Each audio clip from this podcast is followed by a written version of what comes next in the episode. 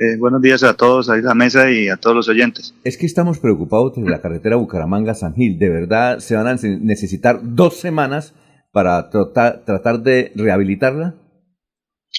Eh, Alfonso, realmente en conversaciones que he tenido con Envía Nacional, ayer precisamente estuvo acá, está acá en Bucaramanga el director nacional. Eh, Invías aún no, no, no ha dado una fecha exacta de apertura, pues eh, teniendo en cuenta la gravedad de los de los hechos, Alfonso. Ayer estuvimos eh, casi todo el día allá en, en, la zona y verdad que impresionante, impresionante ver el estado en que quedó la vía, la cantidad de materiales de rocas y lodo que hay que remover y sobre todo también la pérdida de la banca que tuvo la vía nacional. O, sea que la tragedia es, es, tremenda y seguramente se va a necesitar ese tiempo. Es que esa carretera Bucaramanga-San Gil es fundamental para el desarrollo de, esta región. Bueno, eh, ¿cuándo se conocerá, doctor Jaime, eh, el, tiempo que va a estar la carretera definitivamente por fuera? Pues nosotros esperamos que el día de hoy eh, eh, nos estén dando una, fecha estimada de, de entrega. Lo que sí estamos totalmente convencidos es que el Invías desde el día de ayer hizo presencia con su director nacional, estado con maquinaria, también la, el sector privado, la gobernación, la gestión de riesgos, todos están allá, hemos estado allá eh, a pendiente de, que las obras se, se, estén dando rápidamente, que están removiendo los escombros. Ya anoche, a las 10 de la noche, fue habilitada la vía hacia la Mesa de los Santos en un, en un carril. Ya se puede eh, en estos momentos em, iniciar a, a, utilizar de pronto también la opción del teleférico de, de, de Panachi. Ya el gobernador ayer eh, autorizó y solicitó a, a Panachi poder tener unas tarifas eh, adecuadas para cómodas para que los, los viajeros puedan utilizar esa otra opción de, llegar a Bucaramanga o salir hacia Bogotá. A ver, Laurencio.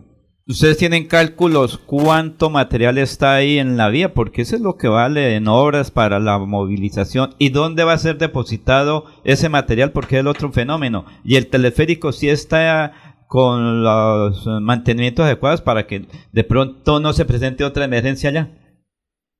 Si el teleférico está con los mantenimientos adecuados, es algo que, se, que la Corporación Panachi lo, lo, viene haciendo, pues eh, él, se encuentra en funcionamiento y atendiendo turistas. Eh, la cantidad de material es incalculable, verdad que, que cuando uno está en la zona se da cuenta de la magnitud de la tragedia y, calcular algunos metros cúbicos de, material que hay que remover sería, sería algo que, no tendría esas cifras. Pero ya con la CMB, ayer también la CMB hizo presencia, eh, se están eh, autorizando los botaderos cerca de cuesta para poder llevar todo este material, se va a requerir de pronto también de demolición de la piedra, de explosión de algunas rocas, porque hay unas rocas que son muy grandes entonces, eh, en ese pues estamos. En este momento vamos saliendo hacia, hacia el sitio de nuevo para empezar a coordinar todas las acciones. Eh, Sergio. Señor secretario, eh, la vía alterna de pronto más cómoda o más rápida para sacar los vehículos de Bucaramanga o hacia la capital y de capital hacia Bucaramanga, sobre todo vehículos livianos de la, la vía Bucaramanga, Zapatoca, Galán, Berlín. Eh, hay tramos de esa carretera que siempre se han encontrado de alguna manera en mal estado, me refiero a la parte destapada. La gobernación de Santander va a hacer mantenimiento de esa vía para mejorar el flujo de vehículos sobre la región. Eh, ¿Cómo está la carretera de Zapatoca? ¿También han existido deslizamientos o está en perfecto estado? Sí, eh, teniendo esa vía como, como una opción, la opción más rápida para, para vehículos livianos, para vehículos particulares, eh, pues la gobernación está destinando una máquina que va a hacer presencia en la zona entre Zapatoca y Galán, que es la zona como más crítica, eh, para que esté permanentemente eh, en cualquier eventualidad de un derrumbe, de un, vehículo de pronto que pueda quedar eh, atascado, poder, eh, poder garantizar la movilidad y, y, que no se y pues no, que no se nos vaya también a, a bloquear la importante vía. Importante eh, eh, la que ustedes nos lleven a difundir es el no tránsito de vehículos pesados. Mire, el día de anoche eh, eh, hablé con el comandante de carreteras para solicitarle el control desde, desde, desde Berlín y desde acá, desde Zapatoca y desde Barichara, que los vehículos de carga, anoche habían doble troques, buses grandes, metiéndose por esta vía y en cualquier momento pueden o dañar un pontón, una alcantarilla o simplemente bloquear la vía y, quedamos ahí sí totalmente eh, bloqueados. A ver, José. Con los buenos días para el secretario de Infraestructura. Eh, secretario, ya hay un balance de las vías terciarias que se han visto afectadas por esta eh, eh, ola invernal que cae sobre Piedecuesta. Eh, la vía principal, pues obviamente tiene la atención de, la Autoridad Nacional en infraestructura, pero las vías terciarias, las que corresponden al Departamento de Santander, ya fueron evaluadas, ya hay un diagnóstico de cuáles se, vieron afectadas y cuáles son las condiciones del Banco de Maquinaria de la Gobernación para atender precisamente a esta situación. A ver, las vías terciarias eh, pertenecen a los municipios. Ya con el alcalde de Piedecuesta ayer estuvimos también mirando esa opción de poder apoyar. Eh, el, el municipio eh, de Piedecuesta cuenta con parte del Banco de Maquinaria de la Gobernación. Eh, le cuento la, maquinaria, el Banco de la Maquinaria de la Gobernación fue dado en comodato por tres años el año pasado a diferentes municipios en el departamento. En ese momento el departamento no cuenta con un banco de maquinaria en, en stock en la gobernación ni en la unidad de gestión de riesgo. En su totalidad fue entregada a los municipios para que ellos la administraran durante tres años.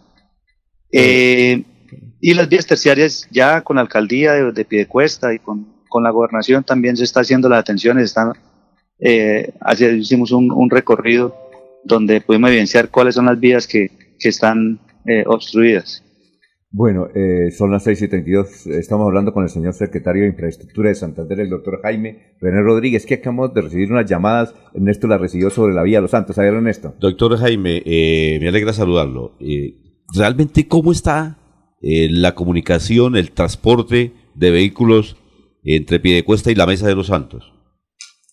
Bueno, el día de ayer estuvo totalmente bloqueada en el sector del puente eh, adelante de, la Y del Buey.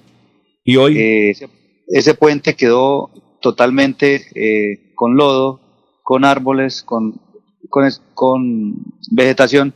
Anoche, a las nueve y media de la noche, me enviaron imágenes la firma que, tiene la concesión del peaje ya a esa hora dio vía por un solo, a un solo carril mientras doctor Jaime, doctor Jaime, le quiero contar lo siguiente. Tuve un contacto con, la gente de la Mesa de los Santos hace dos minutos exactamente y me dicen que paso vehicular no hay.